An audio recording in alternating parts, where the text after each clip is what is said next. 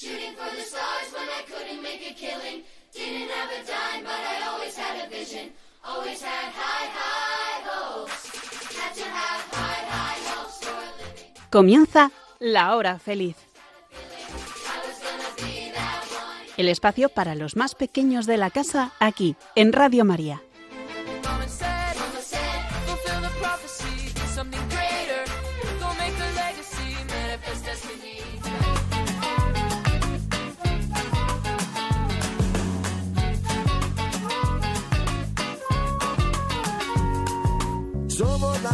Del futuro de la vida.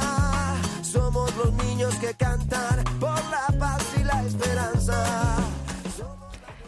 Muy buenas tardes, bienvenidos a La Hora Feliz, el programa que en Radio María dedicamos a los niños. Os saluda Inmaculada Ballesteros, feliz de volver a encontrarme con todos vosotros en esta tarde. Junto a mis hijos y a algunos amigos que vamos invitando día a día a nuestro programa, compartimos aquí con todos vosotros la vida de ellos, de los más pequeños. Ellos nos cuentan sus ilusiones, eh, a veces también sus decepciones, sus alegrías, sus penas, y aquí cantamos y jugamos. Por eso, si eres niño o tienes espíritu de niño, quédate con nosotros, porque comienza la hora feliz de Radio María.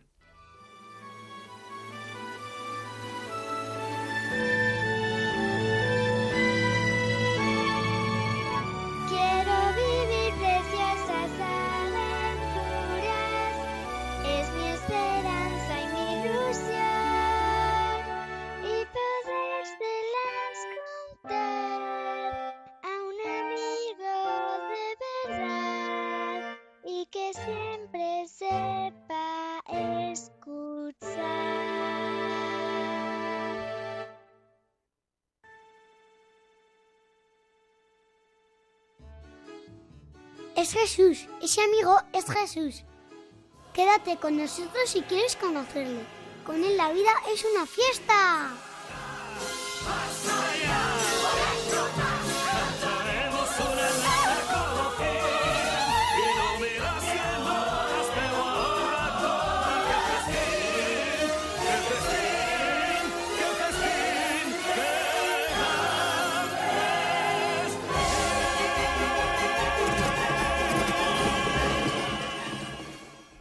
Miguel, que hoy estamos solos los dos. Sí, Estas cosas que tiene la vida, que a veces no cabemos en el estudio de tantos niños y padres que vienen también a acompañar. Y hoy, por las circunstancias de hoy, aquí estamos tú y yo. Pero, Sí. oye, pero con la misma ilusión, ¿no? mucho. Mucha ilusión, muchas ganas de contar a los niños tantas cosas. Cuenta, bueno, primero dinos quién eres, cómo te llamas, cuántos años tienes, Me llamo Miguel, eh, tengo siete años, ¿vale? Porque a lo mejor algún niño no te conoce. sí, Ujú. y me gusta mucho estar aquí. Oye, ¿te gusta así cuando estamos solitos los dos o cuando vienen muchos amigos y los hermanos? Cuando vienen amigos me pongo más nervioso. Sí, porque no mm, sabes si vas a poder contarlo todo. Sí, No te va a quedar tiempo. Pues tienes todo para ti hoy. ya, Todo el espacio y todo el tiempo para ti. quedan tres sitios libres. Claro. Y todo el tiempo también, no hay que repartirlo. Aquí, los dos. Oye, yo he pensado algunas ideas para hablar hoy.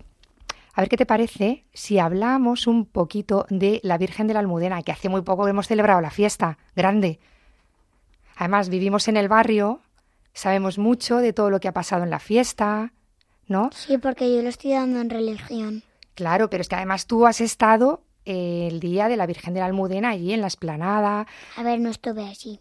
hombre, por la tarde en la ofrenda de sí, flores. eso sí. y con la visita con el cole.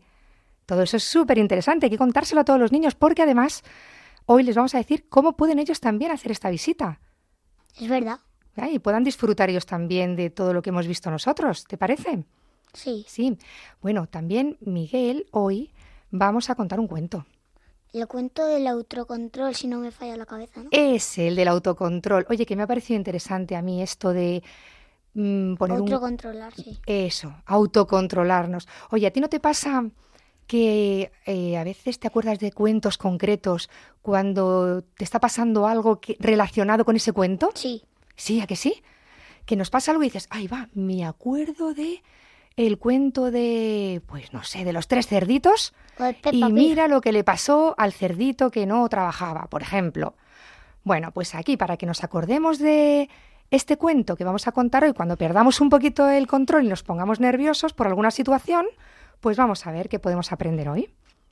¿Vale? Vale. ¿Y qué más? Pues mm, yo he pensado, Miguel, eh, que me- es muy interesante esos ratitos que tenemos cuando antes de dormir rezamos, hablamos, si hace falta nos pedimos perdón, ¿no? Es un ratito entre los padres y los hijos que es, es que es muy importante, es único.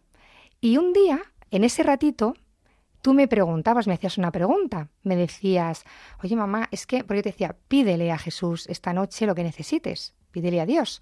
Y tú me decías, mamá, pero si es que si tú me dices que Dios ya lo sabe todo, porque tenemos que pedir todos los días a Dios si Él ya lo sabe todo, ¿no? Sí, te Bueno. lo pregunté. Pues me lo apunté. Me lo apunté en un papel para luego tenerlo en cuenta para el programa. Y sabes una cosa, ¿Qué? que he buscado eh, ayuda para esta respuesta. Yo te respondí en ese momento lo que yo creía, pero nos va a responder hoy una persona, un sacerdote, que se dirige a todos los niños que a lo mejor también tienen esta duda. ¿No? Pues también tendremos esto en el programa. Y nada, bueno, y aquí también cantamos y jugamos y nos reímos, ¿verdad? ¿Verdad? Pues vamos a jugar como siempre a un juego que nos encanta ya, que siempre tenemos al final del programa, que es la rueda de palabras. Y hoy todos los niños atentos, todos los que estáis por ahí, venid, venid corriendo, corriendo, porque hoy esa rueda va a girar en torno a un tema muy chulo que es la música. ¿Y por qué hemos escogido hoy el tema de la música? por- Por, porque este mes es el mes en que celebramos el, el santo de la, eh, la patrona de la música, que es, ¿sabes quién es, Miguel? Santa... Santa Cecilia. Ah, es verdad. Acordaos de este nombre, Cecilia, por si sale en la rueda de palabras. Patrona de la música. Muy bien, pues si algo más tú quieres añadir o quieres contarnos algo más, nosotros eh, te escuchamos, Miguel. Ah, y sí, Es que em, yo no sé mucho de música porque solo tengo una hora a la semana música. ah, bueno, Entonces, pff, no pasa me nada, cuesta pero un montón. Pero ¿sabes qué pasa, Miguel? Que en la rueda de palabras unas veces acertamos y otras aprendemos. Las que fallemos, Pues, pues, también es verdad. claro, las aprendemos. Así que el caso es jugar y... Las que sí, pues vaya alegría. Claro. Oye, y los niños que están ahí escuchándonos, si están cerca de sus abuelos o sus papis o sus hermanos, que cuando llegue la rueda de palabras se pongan todos juntos porque entre todos se aciertan más. Que es que son las preguntas de la música de toda la vida. Bueno, solo estamos nosotros dos en este caso, solo puedo adivinar yo. Claro, aquí entre tú y yo, yo pregunto, tú respondes. bueno, pues ¿te parece que comencemos, Miguel? Venga, comenzamos.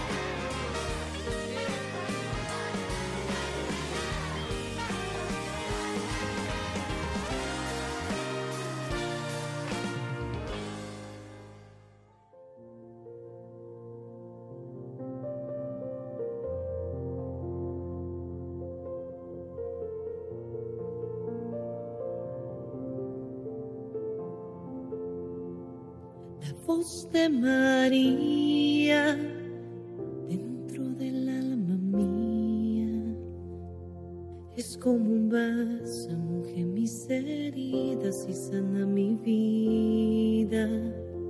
la voz de María, dulce melodía, acerca el corazón cada vez más al corazón de Jesús. Manos de María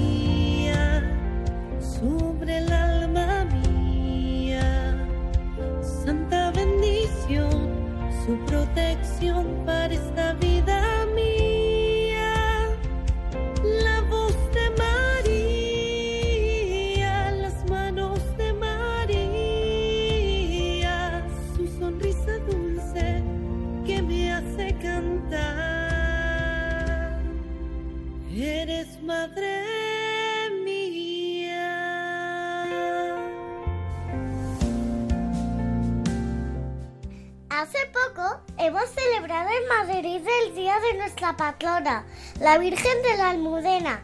Es uno, es uno de los días más bonitos para Madrid.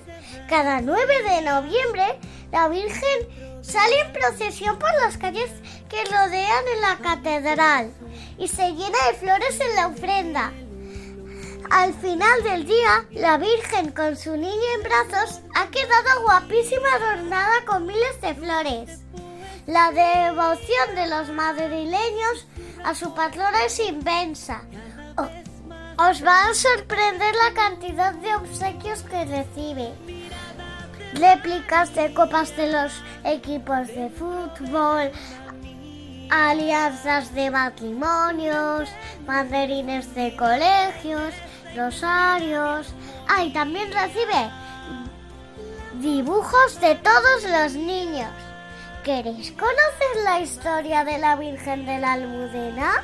Tu sonrisa dulce que me hace cantar, eres madre mía, mirada de María. Nuestra Señora de la Almudena lleva también el título de patrona de la capital española desde su fundación como villa. El nombre Almudena procede del vocablo árabe Almudaina, la ciudadela. La historia de la imagen de la Virgen de Santa María la Real de la Almudena se remonta, de acuerdo a la tradición, a los tiempos apostólicos. Se dice que el apóstol Santiago llevó la estatuilla de la Virgen a España cuando llegó a predicar a la península. Otra versión añade que la imagen fue tallada por Nicodemo, sobre la base de la pintura que había hecho San Lucas, el evangelista. Como fuese, la devoción a la Madre de Dios bajo la advocación de la Virgen de la Almudena ha acompañado a los madrileños por casi dos mil años. A comienzos del siglo VIII, ante la inminente invasión árabe de la península ibérica, ocurrida entre los años 711 y 714, los cristianos de la villa escondieron la sagrada imagen para evitar su profanación.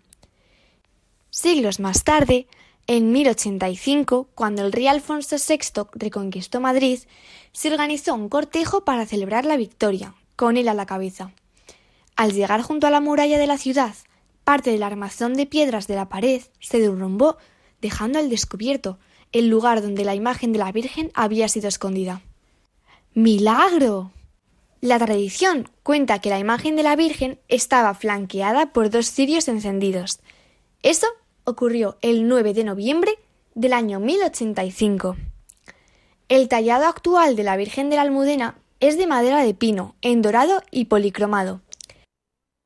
En él se muestra a María sosteniendo al niño en sus brazos. Ah, sabéis, muchos fueron los literatos de nuestro siglo de oro que le dedicaron unas letras a la patrona de Madrid, Santa María la Real de la Almudena. Por ejemplo, Calderón de la Barca o Lope de Vega. En el año 1625, Lope de Vega, genio indiscutible de la literatura universal, publicó el libro de poemas Triunfos Divinos, donde se incluyó un poema histórico titulado La Virgen de la Almudena y dedicado a la reina doña Isabel de Borbón. ¿Sabíais que la Virgen de la Almudena cuenta con un dulce dedicado a ella? Como San Isidro con las rosquillas y San Antón con sus panecillos. El gremio de pasteleros decidió dedicar un nuevo dulce al honor de la Virgen de la Almudena. Sus creadores se inspiraron en su propia corona, que la Virgen luce en la catedral, que lleva su nombre. La corona de la Almudena es parecida al roscón de reyes, pero no lleva sorpresa en su interior, ni esencia de azar. Tampoco lleva fruto escarchada, pero sí el fruto del madroño, en un baño de licor. Yo tuve suerte de probarla el día de la Almudena y me encantó más que el roscón de Reyes. La Virgen de la Almudena, patrona de Madrid, es también patrona del gremio de los pasteleros de la villa.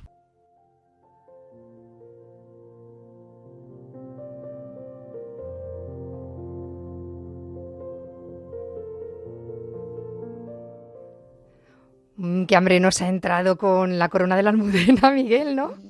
Sí. Y así a estas horas, a la hora de la merienda. Yo. Oye, Miguel, que mm, tenemos que contar a los niños qué cosas se ven desde la cúpula de la catedral. Puf, pues yo tuve suerte porque justo estaban ce- estaban estaban preparando todo para la para los para el cumpleaños 18 años de Leonor, que es la hija del rey. Entonces Ah. yo oía los escopetazos que estaban preparándose. Desde arriba de la cúpula. Desde arriba de la cúpula. Bueno, bueno, bueno, menudos vistas y menudo porque acontecimiento. subí hasta arriba del todo. Bueno, luego acabé reventado lle- llegando a clase porque había subido no sé cuántas escaleras. O sea, que recorristeis toda, todas las escaleras de la catedral hasta Museo arriba. Y iglesia. Vale, es que esto es muy interesante porque si algún niño o grupos de niños de catequesis o familias quieren visitarlo, lo pueden hacer y llegan hasta la cúpula. Yo no he podido visitar la cúpula todavía, pero vamos, que, que tengo que hacerlo pronto, pronto, porque después de lo que me has contado, tengo muchas ganas de subir ahí. Y yo quería, Miguel, porque esta Virgen de la Almudena tiene un himno, ¿no? Hmm. Tiene una canción que cantamos todos los años a la Virgen. Cantaros un trocito y ya pasamos a contar a los niños cómo visitar la catedral. ¿Te la sabes? Sí. ¿Cómo empieza? Salve Señora de tez morena, Virgen y Madre, el Redentor, Santa María de la Almudena, Reina del cielo, Madre de amor. Súper chula esa canción, ¿eh? ese himno tan bonito. Bueno, pues si te parece, vamos a escuchar ahora a Cristina Tarrero, directora del Museo de la Catedral, que nos cuenta cómo y cuándo pueden los niños visitar la catedral. Vale. Después de conocer un poquito más la historia de la Virgen de la Almudena, he decidido venir a visitarla. Estoy con Cristina Tarrero, directora del, del Museo de la Catedral. Buenas tardes, Cristina. Hola, buenas tardes, Miguel. ¿Cómo y cuándo pueden visitar los niños la catedral? Pues los niños pueden venir por las mañanas con el cole, que es muy fácil, sus profesores de religión o cualquier profesor del cole tiene que hacer una reserva mandando un correo electrónico y se realiza la visita, pues se reparten por la mañana. Todos los días hacemos tres o cuatro coles. Tú viniste una vez, ¿verdad? Sí. Pues vienen los grupos, reservan, tienen que tiene una tarifa para grupos, es una visita que cuesta para los alumnos tres euros. Se les enseña, pues dependiendo de, los, de las edades. A los pequeñines, pequeñines, no se les deja subir a la cúpula porque está muy alto. Pero los demás, a partir de segundo de primaria, pues ven la sala capitular, la sacristía, el museo y conocen la historia de la Virgen, de San Isidro y ven todo Madrid. Y luego bajan a la iglesia y ven a la Virgen de la Almudena. Y los pequeñines pequeñines, pues también lo ven, ven la sala capitular, la sacristía, pero no suben, porque la cúpula está alta y bueno, para ellos pues no, no tiene sentido subir. Así que nada, pero tienen que reservar por correo, porque solo admitimos cuatro grupos por día, porque claro, el museo no es muy grande y los niños pues ocupan mucho tiempo, son visitas guiadas que duran una hora. Entonces hay que reservar con antelación por correo. En el recorrido de la visita por la catedral, ¿cuál es el lugar preferido de los niños? Pues la verdad, la verdad, a los que más les gusta es la cúpula, porque corren por la cúpula y además tienen una pequeña gincana que les decimos, ¿cuántos, por ejemplo, cuántas figuras hay arriba? ¿Te contaron a ti eso? Hay 12 apóstoles. Ah, pues a lo mejor son 12 apóstoles y los tienen que buscar y ven todo Madrid. Luego también les gusta mucho la historia de, de San Isidro y de la Virgen de la Almudena. Para los niños que vivís muy lejos de Madrid y os resulta difícil llegar hasta aquí, Cristina, ¿puedes contarnos un poco de qué vistas disfrutamos desde la cúpula de la catedral? Pues sí, bueno, ahí también pueden venir los niños con sus papás, que también, aunque no vienen con una visita guiada, pero pueden venir un sábado por la mañana con sus papás y también tienen hasta una audioguía infantil y papelitos para seguirlo. Así que bueno, eso pueden hacerlo. ¿Y qué se ve? Pues se ve todo Madrid desde arriba. Primero han descubierto la historia de nuestra patrona, de la Virgen, y después al subir a la cúpula, pues pueden ver eh, pues toda la parte hacia Getafe, hacia el centro, hacia la sierra. Ven todo Madrid, todas las iglesias del antiguo Madrid y aprenden a conocer la ciudad. ¿La visita de la catedral está adoptada para niños con discapacidad física? Sí, sí, tienen para cualquier niño, puede venir con, tenemos un ascensor especial para niños con discapacidad física que puede subir hasta la cúpula, el ascensor, y se puede acceder hasta el final para que lo puedan ver con tranquilidad, sin ningún problema. Bueno, pues yo creo que merece la pena venir a visitar la Catedral de Madrid y, por supuesto, visitar a nuestra Madre, la Virgen María. Conocer nuestra historia, nuestra tradición, nuestra fe. Gracias Cristina Tarrero, directora del Museo de la Catedral de Madrid. Gracias por atender a los niños desde la hora feliz de Radio María. Pues nada, muchas gracias a ti, Miguel. Encantada y otro año también te espero con el cole o con los papás.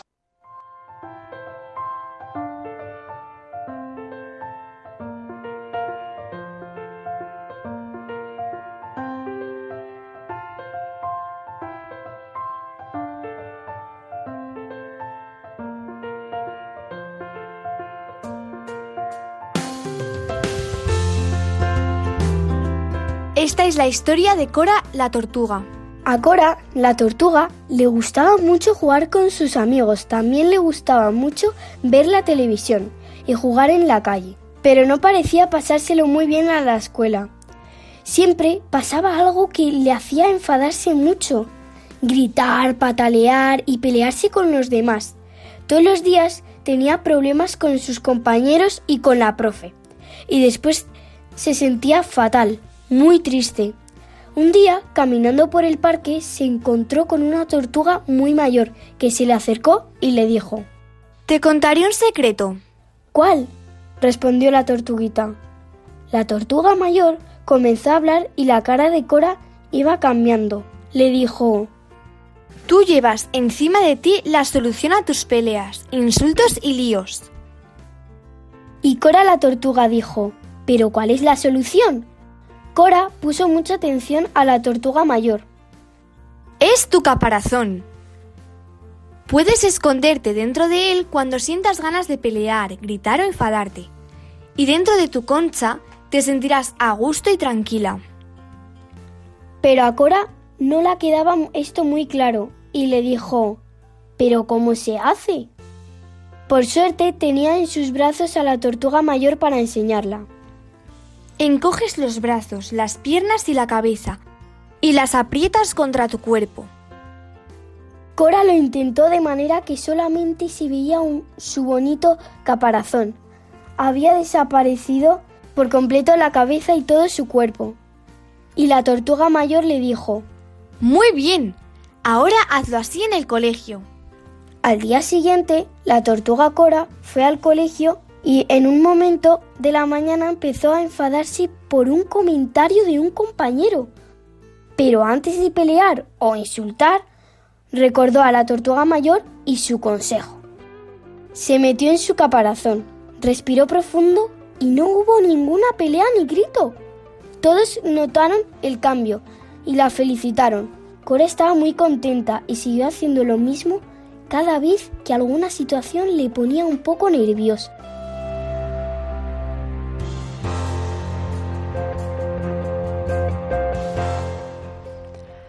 Miguel, ¿qué más se pasa cuando estamos muy, muy, muy, muy enfadados y nos empieza a subir así un, uf, como un arrebato de estos de ir a una rabia? ¿Qué más se pasa, verdad? Ya. Es que... mm, Te enfadas, te enfadas, te enfadas hasta que ya lo echas y te pe- pegas y te metes en líos, como dice el cuento. Sí, sí, es que cuando ya no controlamos, eh, como que hemos llegado al límite, ya no medimos nada. No, ni lo que no. decimos, ni lo que hacemos, ya empezamos ahí. guau, guau. Porque yo estuve también con un cuento que decía, y la rabia sube y sube. Entonces le pregunta a la rabia, ¿qué quieres hacer? Y dice, pues lo que tú quieras. Es, es que eh, estábamos dudando entre el cuento de la tortuga y ese de la rabia. Es que me pareció muy fuerte el de la rabia, porque es el niño que se sube enfadado. A, a ti te hizo mucha gracia, ¿no? Cuando la zapatilla la, la suelta ahí por los aires. Y bueno, el caso es que le había ido muy mal el día y el, el pobre estaba hecho polvo. Y nada, resulta que se sube a la habitación y se pone muy furioso, muy furioso. Y de repente empieza como a salir un monstruito de dentro que toma el control de Arturito, que se llamaba el niño, y dice a Arturo, hacemos lo que tú quieras, venga, voy a tirar la estantería, voy a tirar no sé qué. Voy a tirar la cama. Eh, todo. Hasta que llega un momento en que el monstruito dice, venga, y ahora también tus juguetes. Y dice Arturo, no, mis juguetes no. Y ahí es cuando se da cuenta del destrozo que está haciendo, ¿verdad? Y recapacita, piensa, que al final es lo que hace esta tortuguita cuando se mete dentro del caparazón. No se mete para esconderse, para, para evadirse de los problemas, no, se mete para pensar un poquito. Y para, no meterse en líos. Claro, para recapacitar, incluso para rezar. Qué importante. Mira, ¿sabes qué me dijeron a mí una vez, Miguel? Me dijeron que cada vez que tenemos que tomar una decisión o tenemos que reaccionar a algo, acuden a nosotros como dos mm, versiones, ¿no? Bueno, no dos versiones, dos realidades. Los ángeles del cielo, que sabes que son mensajeros de Dios, ¿verdad? Para que elijamos el bien. Pero también acuden las fuerzas del mal, esos diablillos de patas y, y- y- y cuernos rojos, estos monstruitos, para que elijamos el mal. Entonces empieza nuestro combate interior. ¿Quién ganará, Miguel? Pues los buenos, Cada obviamente. combate. Tienen que ganar los buenos. ¿Por qué? Pues porque... Tienen, pero a veces ganan A los veces malos. no, a veces no ganan los buenos, es verdad. A veces decimos, pues me da igual, que Pues tiro los zapatos. pues tiro todo y te digo todo lo que me apetece y me sale por la boca. Y me da la gana. Entonces, claro, em, para esto, esto del autocontrol, ¿no? Esto de decir, bueno, voy a parar, voy a, Pensar. a pensar, mm, voy, uno de los dos, o de los tres, o de los cuatro de quienes estén montando la discusión, tiene que poner un poco de paz. Bueno, a ver si pido ayuda a Dios y me da para que pueda poner esta paz. Pues mira, he encontrado una canción muy divertida, Miguel, que nos da un truco para en estos momentos tranquilizarnos. Vamos a escucharla.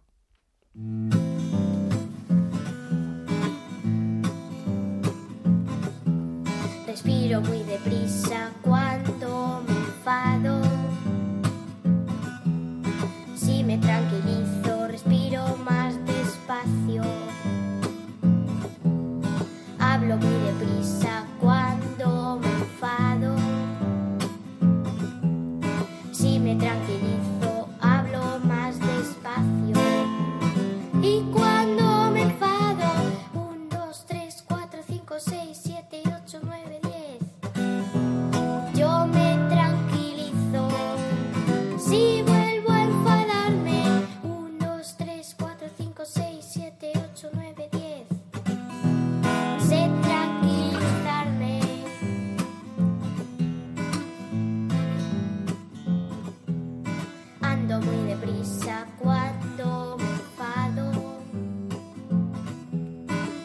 me tranquilizo,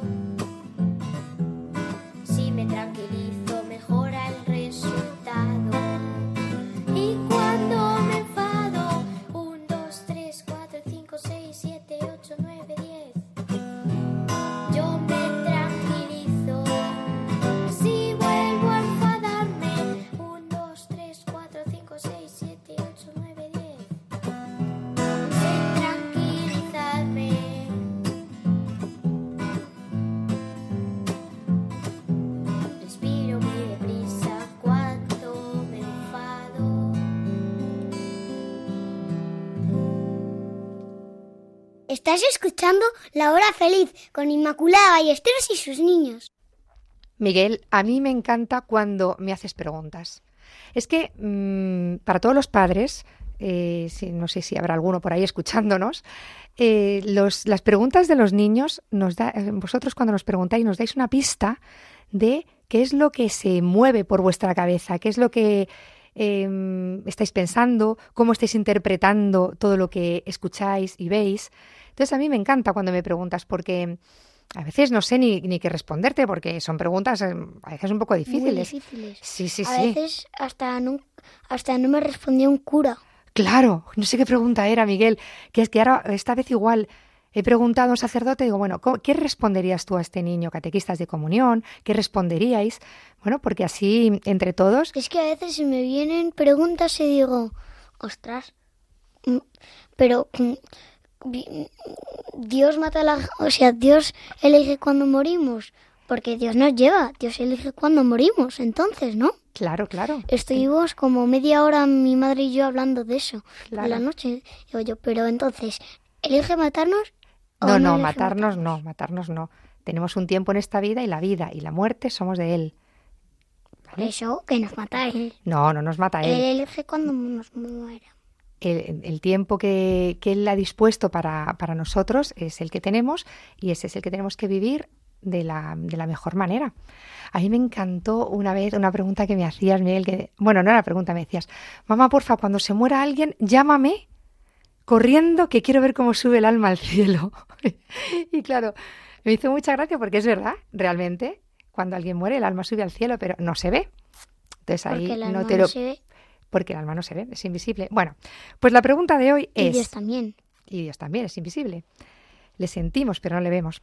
La pregunta del día de hoy es, ¿por qué tenemos que rezar? ¿Por qué rezamos? ¿Por qué le pedimos a Dios si Él ya lo sabe todo y conoce Pues todo de esa nosotros? pregunta te la hice yo. Claro, por eso me la hiciste tú, yo la apunté en un papel y vamos a ver qué dicen los niños. Porque he preguntado a algunos niños qué responderían ellos a esta pregunta y algunos me han dado respuesta. Vamos a escucharles.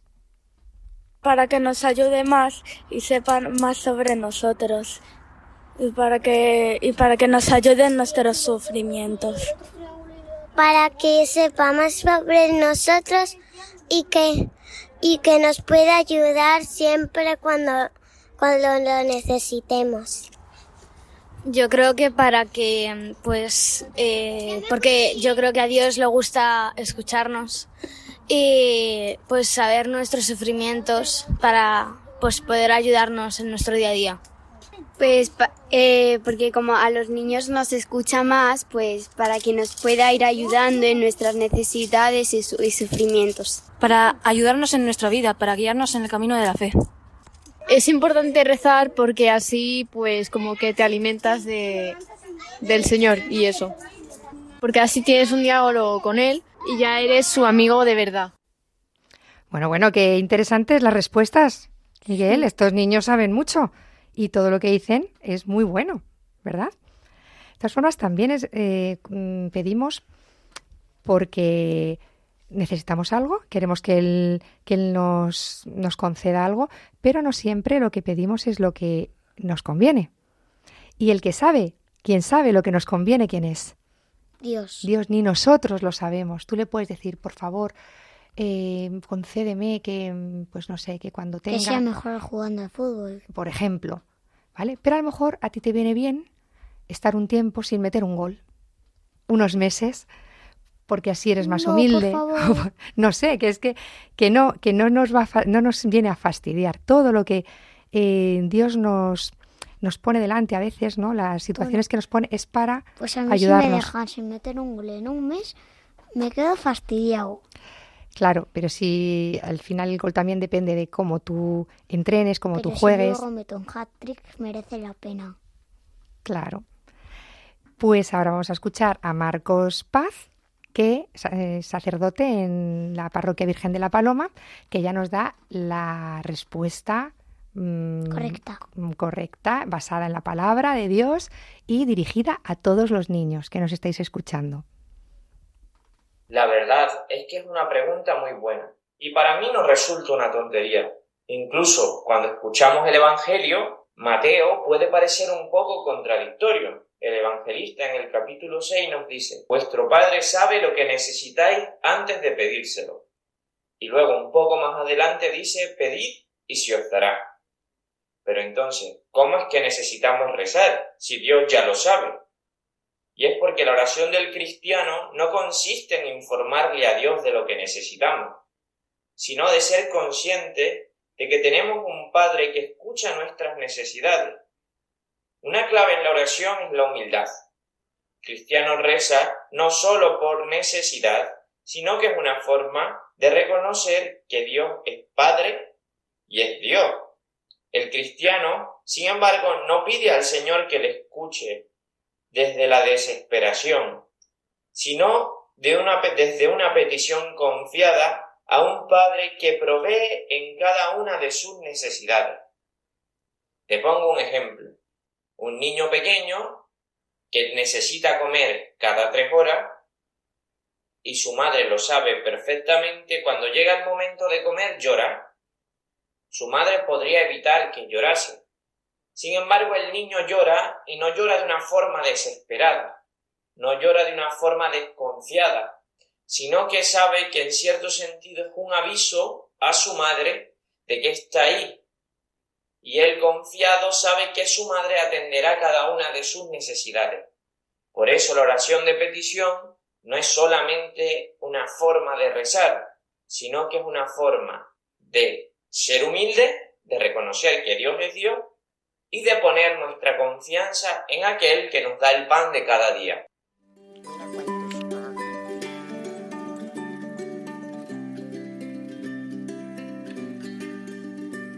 Un día un sembrador al campo viene y siembra solamente una semilla. Qué semilla tan pequeña, qué sencilla qué grande es el arbusto que contiene. De todas las semillas que se plantan, quizás no haya ninguna más pequeña. Más una gran misión adentro lleva ser una planta grande, enorme, la más alta. Dios puso en tu interior muy grandes sueños. No te des cuenta todavía.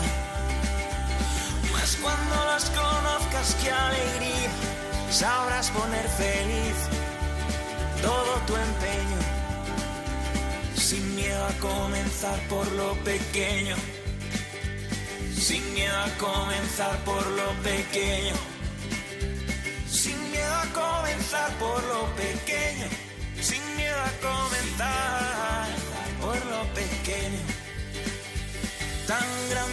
el árbol que hace ramas. Las hojas crecen verdes a racimos.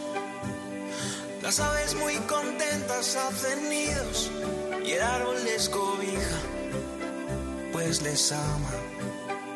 No nos pase que al vernos tan indignos, tan pequeños y llenos de defectos, ahoguemos ramas que llevamos dentro y pierde el mundo el árbol que hubiéramos sido. Dios puso en tu interior muy grandes sueños, quizás no te des cuenta todavía, mas cuando los conozcas, qué alegría, sabrás poner feliz todo tu empeño, sin miedo a comenzar por lo pequeño, sin miedo a comenzar por lo pequeño. Sin miedo a comenzar por lo pequeño, sin miedo a comenzar por lo pequeño, sin miedo a comenzar por lo pequeño, sin miedo a comenzar por lo pequeño.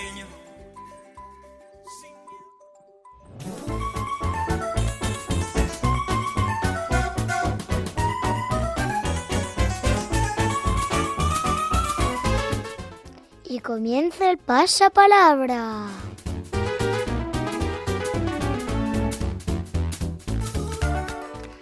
A. Instrumento de viento que suena al soplar o aspirar por unas ranuras.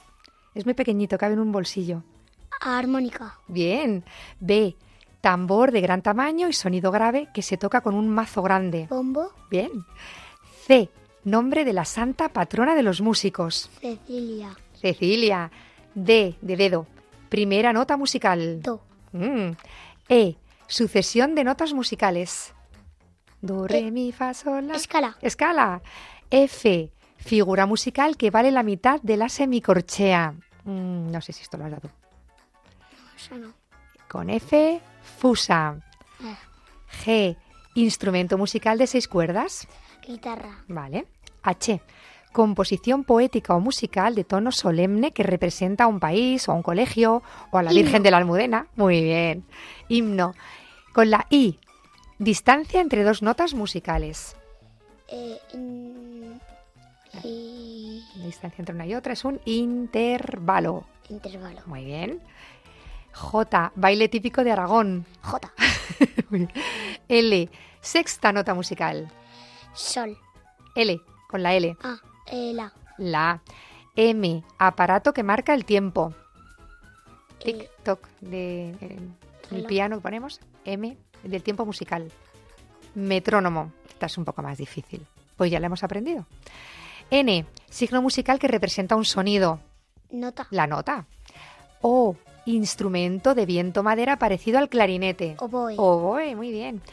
P. Conjunto de cinco líneas y cuatro espacios, donde se escriben las notas. El pentagrama. Contiene la Q, palo delgado y largo con que se toca un instrumento de percusión, especialmente el tambor. Contiene la Q. Tocamos con la baqueta. A baqueta. Baqueta. R, lo que produce ondas sonoras pero irregulares. Ritmo. R, Ruido. ondas sonoras que... Muy bien, ruido. S, quinta nota musical. Sol. Ahora sí. Vale. T, instrumento musical de viento metal que emite sonidos diferentes dependiendo de cómo se sople. Este que se utiliza en el ejército para hacer llamamientos. Tu, trompeta. Trompeta. Muy bien, vamos con la U. Otro instrumento musical de cuerda pulsada, también conocido como guitarra hawaiana, conocido por su pequeño tamaño. Ukelele, una guitarra pequeñita. V, un poco difícil. Origen físico del sonido. ¿Cómo se produce el sonido? Por la vibración. Vale, ya sabemos una cosa más. W, primer nombre de Mozart. Eh, Wilby. Wolfgang, Wolfgang Amadeus Mozart. X, instrumento de percusión que consta de láminas diferentes Xilófono. que emiten sonidos al ser golpeadas con baquetas. Es, es que xilófono lo ponemos aunque no sea el pasapalabra musical. y por último, Z, todos los niños que llamen a los abuelos, que estas se las saben los abuelos muy bien. Z, género musical, donde se intercalan escenas cantadas y habladas, una muy famosa, la verbena de la paloma, la del manojo de rosas. La zar, Zarra. zarzuela. Zarzuela. Muy bien, pues fenomenal. Las que no hemos mm, sabido, hemos aprendido. ¿Vale? Vale.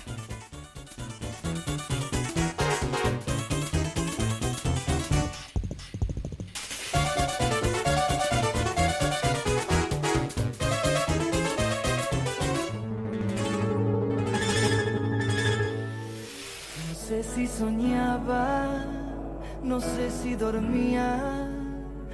Y la voz Pues llegamos ya al final del programa, queridos niños. Volveremos a encontrarnos dentro de cuatro semanas, 12 de diciembre.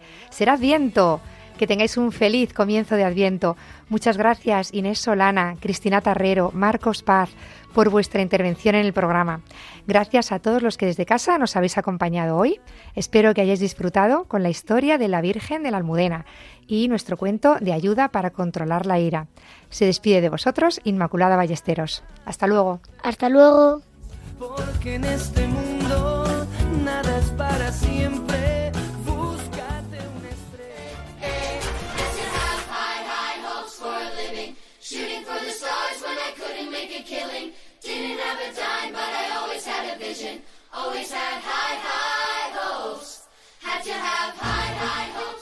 Así concluye La Hora Feliz, el espacio para los más pequeños de la casa aquí, en Radio María.